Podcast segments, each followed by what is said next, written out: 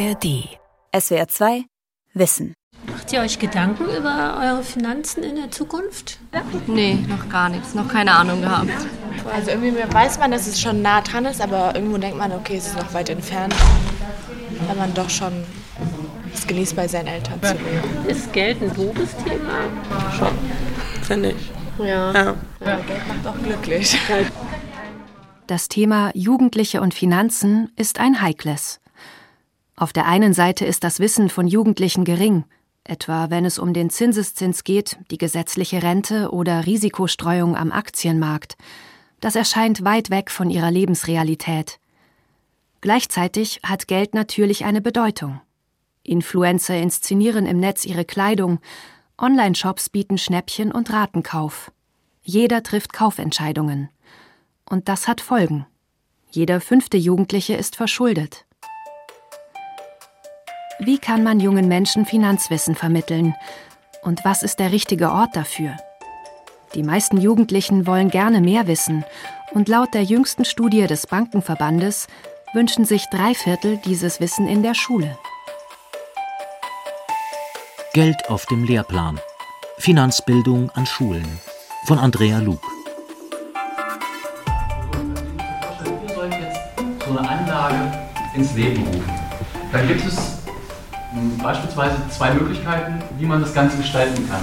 Man kann eher die etwas vorsichtigeren, langweiligeren Themen bearbeiten oder man kann eben auch so ein bisschen was temperamentvolleres, dynamischeres, sportliches wählen. Hat einer von euch eine Idee?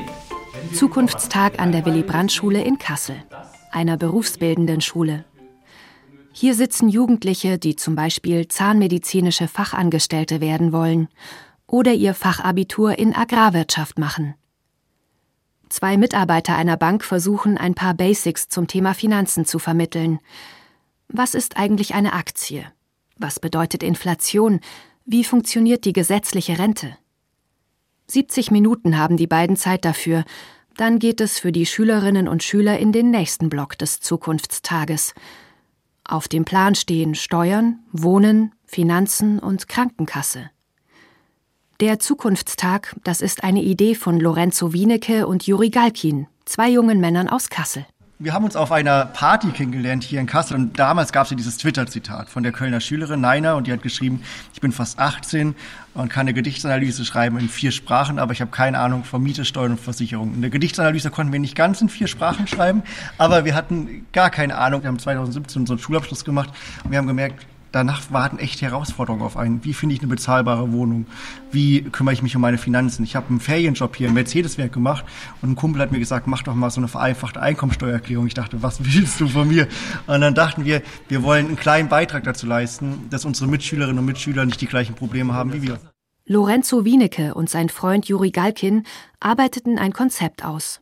Für einen Tag wollten sie an Schulen gehen und das Wichtigste für den Einstieg ins selbstständige Leben erklären.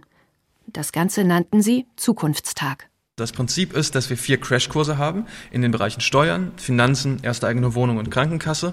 Und in jedem dieser Bereiche haben wir Experten aus der jeweiligen Branche.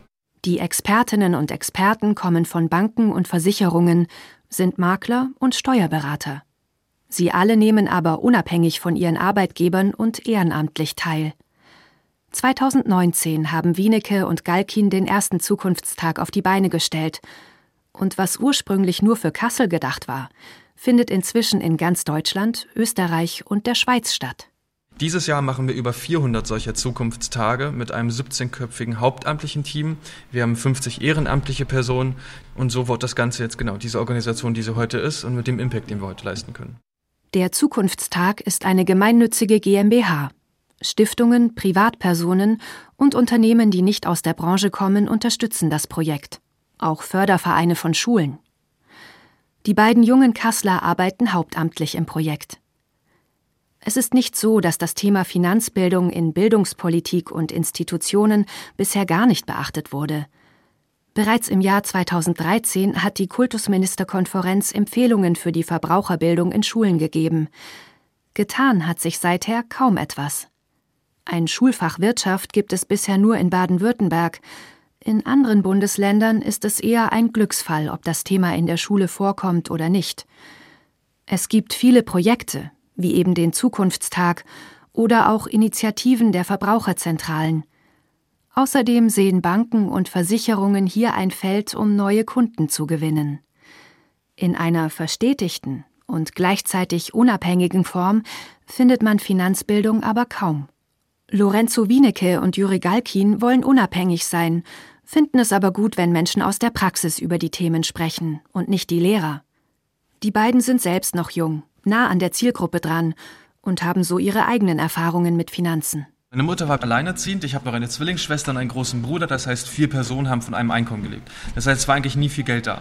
Und meine Mutter hatte aber das Glück gehabt, dass sie einen Finanzberater getroffen hat, der das Herz im rechten Fleck hat und sie hat kleine Beiträge damals in einen Fonds gezahlt und sie hat insgesamt über Jahre hinweg 5000 Euro eingezahlt und 6300 Euro rausbekommen. Und so eine alleinerziehende Mutter, die nie was geschenkt bekommen hat, die manchmal sogar zwei Jobs hatte, hat auf einmal 1300 Euro Gewinn gehabt. Und das war für mich der Moment, wo ich dachte, krass, das müssen viel mehr junge Menschen erfahren und viel mehr alleinerziehende Mütter und Väter, weil das sollte nicht dem Glück überlassen werden, sondern sowas sollte man schon in der Schule lernen. Immer noch gehen viele davon aus, dass Finanzbildung im Elternhaus stattfindet. In den meisten Familien wird aber offenbar kaum über Geld geredet, vor allem wenn kein Star und das Thema daher schambehaftet ist. Zudem kennen sich viele Eltern nicht aus mit Aktien und ETFs, dem Zinseszinseffekt oder dem Thema Inflation. Für Jugendliche ist Finanzbildung also mehr oder weniger Glückssache.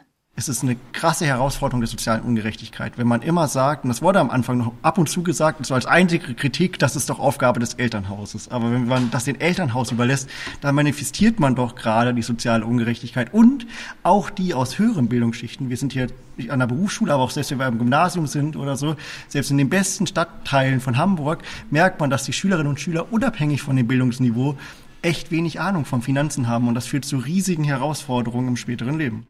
Den Zukunftstag können Schulleitungen von allen Schulformen anfragen, von der Förderschule bis zum Gymnasium. Kosten entstehen für sie dabei nicht. Vielleicht danach kommt was? Jetzt bin ich Genau. So, und ähm, was, was meint ihr, was dann kommt? Mit den 252 Euro? Mal eine Meinung? Sehr engagiert wirken die Schülerinnen und Schüler heute nicht in dem Workshop zu Finanzen. Aber das liegt vielleicht auch daran, dass sie auf die meisten Fragen der Vortragenden keine Antwort wissen. Was ist eigentlich Inflation? Wie viel wird von meinem Gehalt für Versicherungen, Rente und Steuern abgezogen? Es gibt eine Gruppenarbeit. Wie viel von ihrem Einkommen geben die Deutschen im Schnitt eigentlich aus für Miete, Lebensmittel, Kleidung, Handy, Ausgehen, Bildung? Dass die Miete der größte Posten ist, wissen die Teilnehmenden noch. Danach wird eher geraten. Lara, Mina und Kira machen eine Ausbildung zur zahnmedizinischen Fachangestellten. Dieses Jahr werden sie fertig. Der Zukunftstag gefällt ihnen gut, weil man ein bisschen mehr jetzt rausfindet, ein bisschen mehr weiß, auch wie man besser sein Geld anlegen könnte. Es war eigentlich alles spannend, weil man noch nicht so viel über alles wusste. Noch wohnen die drei bei ihren Eltern, aber schon bald brauchen sie eine eigene Wohnung, vielleicht ein Auto, sind für alles selbst verantwortlich. Mit den Eltern sprechen sie erst seit der höheren Inflation manchmal über Geld, erzählen sie. Momentan schon. Ja. Also mittlerweile, weil die Preise so hoch sind und muss irgendwie gucken, wie man sein Geld aufteilt. Aber die sagen schon auf jeden Fall Geld generell zur Seite legen. Einfach zur Geld zur Seite legen. Ja, die sagen, Wohnung, dass man sich halt Auto. Halt auch überlegen soll, ob man eine Sache kauft. Also nicht wie damals mal, okay, ich kaufe mir jetzt einfach die Schuhe, sondern auch mal rechnen soll, okay, reicht das dann trotzdem für den ganzen Monat und brauche ich das überhaupt wirklich so unbedingt? Jugendliche wollen mehr über Finanzen wissen das zeigt auch eine Studie der Uni Mannheim. Mehr als 80 Prozent der Befragten wünschten sich mehr Wissen. Weil ihnen die Grundlagen fehlen, fühlen sich viele unsicher. Ein paar Fallen haben die drei Azubis schon erkannt. Die Kosten fürs Handy zum Beispiel oder auch Ratenkauf. Traurig ist, dass wir halt so Plan auch benutzen können, wo wir auch ganz schnell so die Kontrolle mal verlieren, weil wir denken, okay, wir können dann was jetzt kaufen, aber können es nächsten Monat zahlen. Und auch ihre Berufswahl bereuen die drei schon und schauen damit nicht mehr so zuversichtlich in die Zukunft. Seit ihnen erklärt wurde, wie viel nach allen Abzügen noch von ihrem Gehalt übrig bleiben wird, wollen sie möglichst rasch umsatteln. Wenn die drei sich früher mit dem Thema Geld beschäftigt hätten, wäre das vielleicht auch bei der Wahl der Ausbildung ein Faktor gewesen. So war die nach dem Realschulabschluss einfach eine spontane Entscheidung.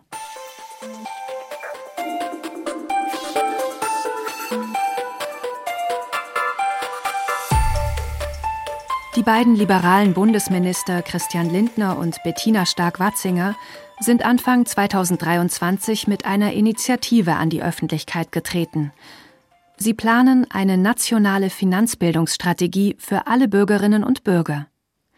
Zunächst ist das eine Finanzbildungsplattform, die alle seriösen Angebote bündelt. Später sollen Kampagnen, Roadshows oder Trainings dazukommen. Bildungsministerin Stark-Watzinger befürwortet auch ein Schulfach Finanzbildung, doch dafür sind die Länder zuständig. Zudem soll in die Forschung zum Thema investiert werden.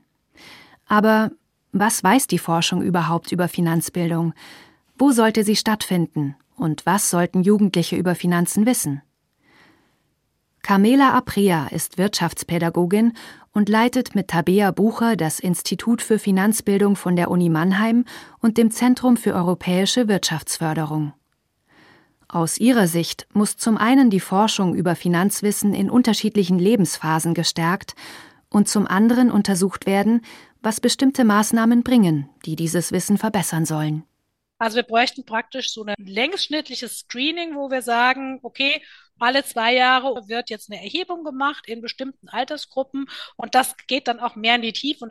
Jugendliche müssten zum Beispiel noch nicht alles zur Immobilienfinanzierung wissen, weil das auch noch nichts mit ihrer Lebenswirklichkeit zu tun habe. Später im Leben könnten solche Entscheidungen aber anstehen, und dann brauche man das entsprechende Wissen. Wenn man mehr über das Finanzwissen in unterschiedlichen Lebensabschnitten herausgefunden habe, könne man auch herausfinden, mit welchen Instrumenten es sich verbessern ließe. Wir haben zum Beispiel sehr differenzierte Instrumente, was die Leute über die Rente wissen. Und da mhm. stellen wir fest, dass sie erstaunlicherweise, also ein Basiswissen zumindest über private äh, Vorsorge haben, aber sie wissen sehr wenig über die gesetzliche Altersvorsorge. Wahrscheinlich, weil die Menschen denken so, naja, pff, da kann ich ja eh nichts dran ändern. Aber das ist dann natürlich ein Trugschluss. Schließlich müsse man wissen, was man von der gesetzlichen Rente bekomme, um entscheiden zu können, wie viel Selbstvorsorge man braucht. Um das Konzept Rente wirklich zu begreifen, muss man komplexe Zusammenhänge verstehen. Zum Beispiel, was passiert, wenn die Bevölkerung wächst oder schrumpft? Was bedeutet Migration? Was technologischer Wandel oder auch Inflation für die Rente? Übrigens warnt Camela Aprea davor, bei Menschen mit geringerem Bildungsstand grundsätzlich davon auszugehen, dass sie weniger über Finanzen wüssten. Wichtig sei es, die richtigen Fragen zu stellen um zu merken, ob jemand einfach nur gut über Finanzen reden kann oder tatsächlich viel weiß. Es gibt natürlich auch so sehr grundlegende Dinge, wie ich mit Geld umgehe, die mehr in die Richtung der Haltungen gehen, als jetzt tatsächliches Wissen über irgendwelche Finanzprodukte. Und da, glaube ich, müssen wir aufpassen, dass wir nicht durch die Instrumente, die wir nutzen, also sehr akademische Fragen, da schneiden natürlich Leute, die wenig Geld haben und tendenziell auch keine akademische Bildung haben, schlechter ab, einfach weil sie nicht gewohnt sind, solche Fragen zu beantworten. Man könne aber gerade finanzkompetent sein, wenn man mit wenig auskommen müsse. Das Finanzwissen der Deutschen sei übrigens durchschnittlich.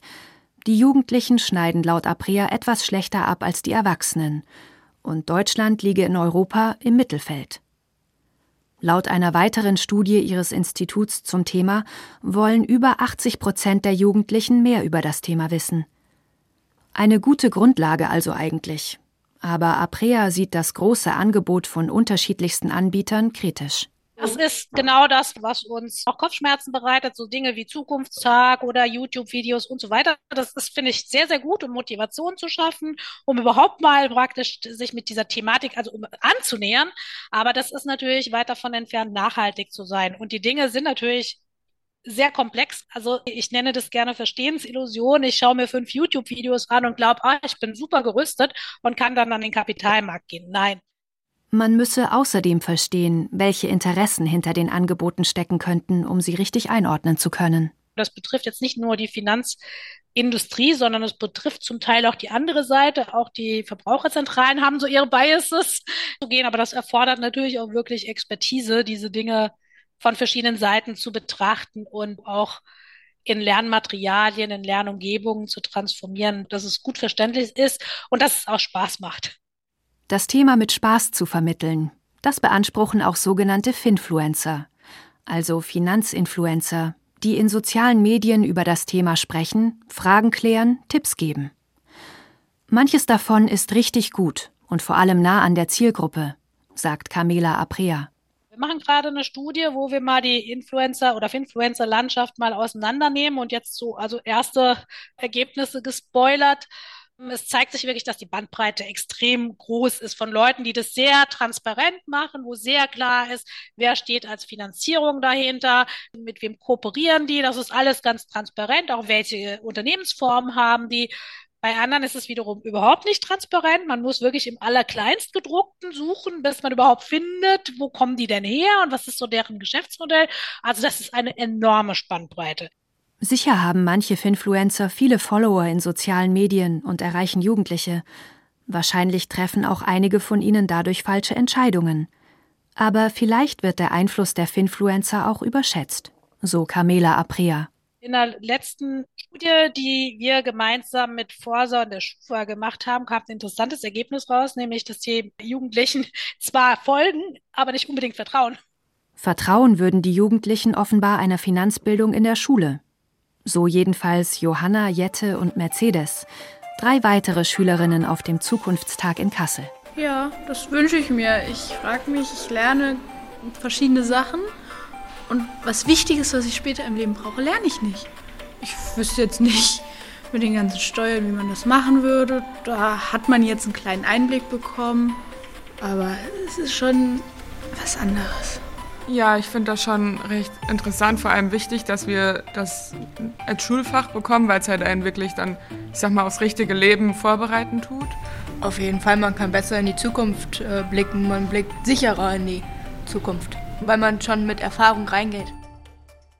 Die Schule hält auch Wirtschaftspädagogin Aprea für den geeigneten Ort, zumal man hier eben fast alle Jugendlichen erreichen könnte. Die Frage ist nur, wie kommt die Finanzbildung in den Lehrplan?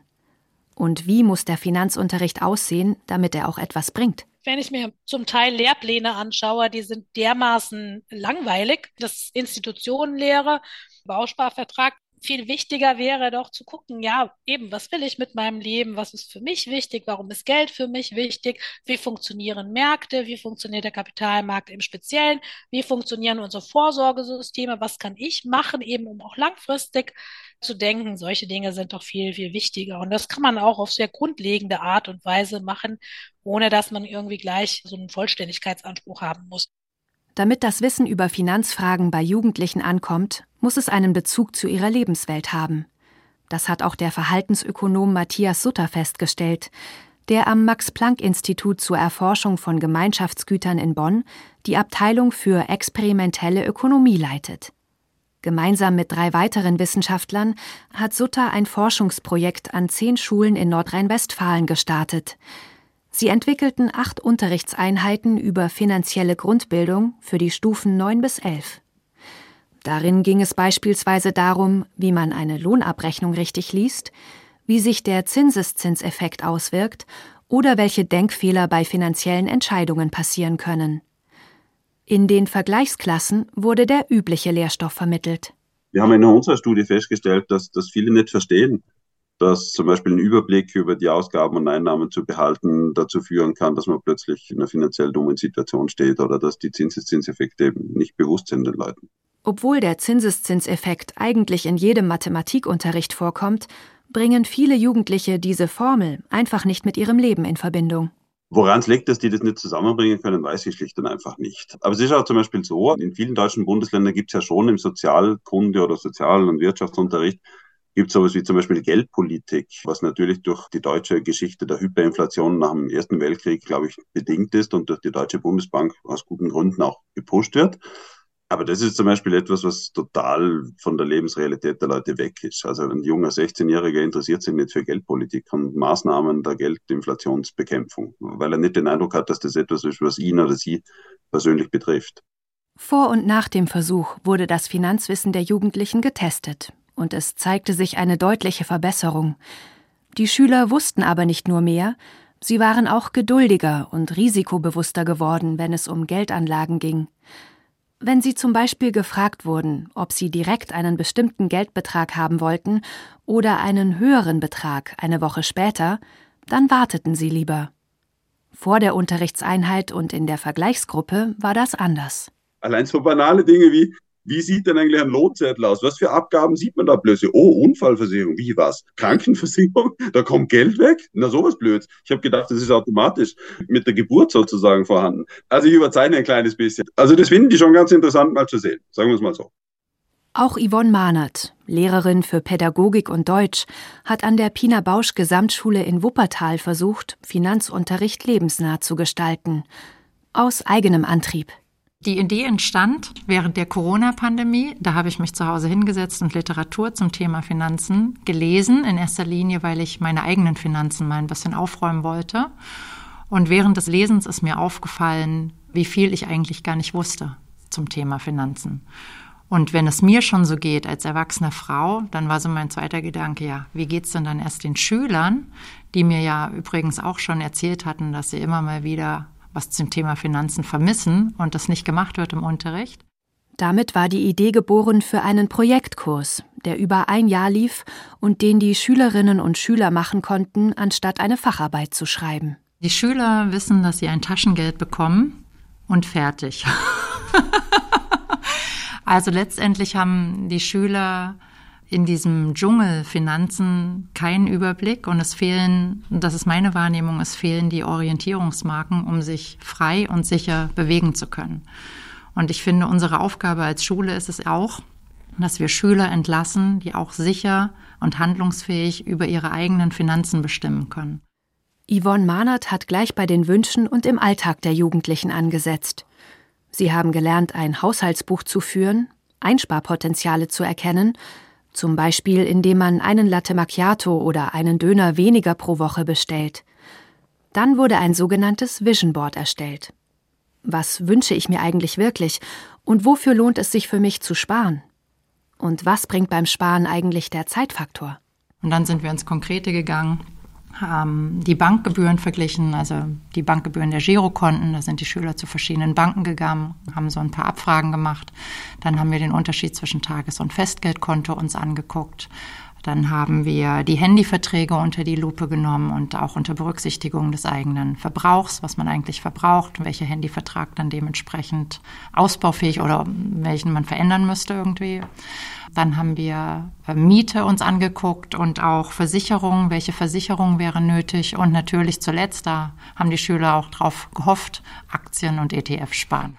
Die Schüler durften ein Musterdepot anlegen und haben ihren eigenen Anlegertyp erforscht. Risikofreudig oder eher auf Sicherheit bedacht. Anschließend konnten sie simulieren, wie sich ihre Anlagestrategien entwickelten. Ein echtes Aha-Erlebnis waren für die Schüler die Bankgebühren. Was kostet zum Beispiel ein Dispo-Kredit über 300 Euro bei verschiedenen Banken? Dass die Bandbreite so groß ist, war den Schülern nicht bewusst. Sie sind seit Jahr und Tag Kunde bei der Sparkasse, weil sie da schon früh rangeführt wurden und dann erst mal gelernt haben, dass es auch andere Banken gibt mit anderen Gebühren. Die Schüler sammelten so viel Wissen in dem Jahr, dass sie verantwortungsbewusster Finanzentscheidungen treffen konnten und die Schule wurde von der Verbraucherzentrale Bundesverband für das Engagement mit dem Titel Verbraucherschule ausgezeichnet. Den erhalten Schulen, die sich besonders um Verbraucherbildung bemühen. Ein Ergebnis des Projektkurses war, dass wir am Tag der offenen Tür verschiedene Bildungsangebote gemacht haben, dass die Schüler dann selber die Eltern, die da waren, mal aufgeklärt haben. Und dass tatsächlich einige Eltern plötzlich fürs ETF-Sparen begeistert werden konnten und sich ein bisschen anhören konnten, dass doch tatsächlich da was drin ist im ETF-Sparen für sie auch. Aber Yvonne Mahnerts Projektkurs war eine einmalige Sache. Und das bedauert sie, denn die folgenden Jahrgänge gehen wieder ohne diese Chance von der Schule ab. Von der Politik wünscht sich die Lehrerin ein Umdenken. Und zwar dahingehend, dass wir eine Welt haben, die zunehmend komplexer wird, vielfältiger. Und da reicht es meiner Meinung nach nicht aus, sich mit Texten auseinanderzusetzen. Politik ist ein eigenes Schulfach, ja. Und wir wollen natürlich auch zu Recht, wir wollen Schüler, die selbstbestimmt wählen gehen können. Warum soll es so etwas nicht für Finanzen geben? Ne? Also ich wünsche mir eben, dass die Bildungspolitik ernst nimmt, dass wir eine komplexer werdende Welt haben und sich so aufstellt, dass die Schüler darauf vorbereitet werden. Initiativen, Ideen, Projekte zur Finanzbildung an Schulen gibt es also genug. Was fehlt, ist ein fester Platz für das Thema Geld im Curriculum und am besten auch noch ein Plan für die Finanzbildung im weiteren Lebensverlauf, wünscht sich Wirtschaftspädagogin Camilla Aprea. Ich erhoffe mir einfach, dass man Initiativen ein bisschen mehr bündelt. Es gibt sehr, sehr viele Initiativen, die sind aber alle eben nicht unbedingt auf lange Sicht angelegt, weil sie auch nicht von Institutionen geführt werden, die natürlich die Möglichkeit auch haben, wie zum Beispiel die Schule.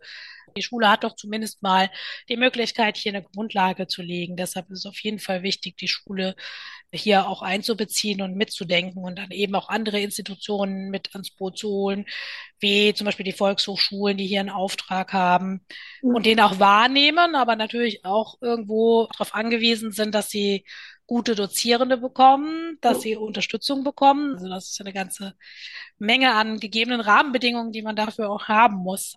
Denn mit der Schule endet das Thema Finanzbildung ja nicht. Apria hat die Idee von einer Finanzbildung, die sich daran orientiert, welche Entscheidungen in welchen Lebensphasen anstehen. Dafür müssten dann die entsprechenden Informationen einfach abrufbar sein und gute Trainingsmöglichkeiten geschaffen werden. Zudem müsste das Thema wegkommen von seinem Problemimage. Sparen kann auch Spaß machen. Sich mit Geld zu beschäftigen, muss nicht angstbehaftet sein. Sich mit dem Thema auszukennen, kann selbstbewusster machen und ja, sogar ein Stückchen freier. SWR 2 Wissen Geld auf dem Lehrplan. Finanzbildung an Schulen von Andrea Luke. Sprecherin Sarah Kempin. Redaktion Charlotte Grieser. Regie Andrea Leclerc. Und hier noch ein Podcast-Tipp. Wie wir ticken. Wie wir ticken. Wie wir ticken. Euer Psychologie-Podcast. Große Gefühle und kleine Abenteuer, Liebe und die Kunst, sich zu streiten. Wie kann Versöhnung gelingen? Was macht Frauenfreundschaften aus? Was hilft gegen das ewige Aufschieben? Solche Fragen beantwortet der neue Psychologie-Podcast der beiden Podcast-Champions Radio Wissen und SWR2 Wissen. Lebensnah und wissenschaftlich fundiert nimmt euch unser Podcast Wie wir ticken mit in die Welt der Psychologie. Wir fragen, wie Gefühle, Gedanken und Verhaltensweisen entstehen und warum. Wir reden über Sehnsüchte und Süchte, wir klären auf über psychische Erkrankungen, gehen zurück in die Kindheit und wir sagen, wie ihr euch und andere besser verstehen könnt. Wie wir ticken euer Psychologie-Podcast von Radiowissen und SWR2 Wissen. Alle Folgen findet ihr in der ARD Audiothek. SWR2 Wissen. Alle Folgen in der ARD Audiothek. Manuskripte und weitere Informationen unter swr2wissen.de.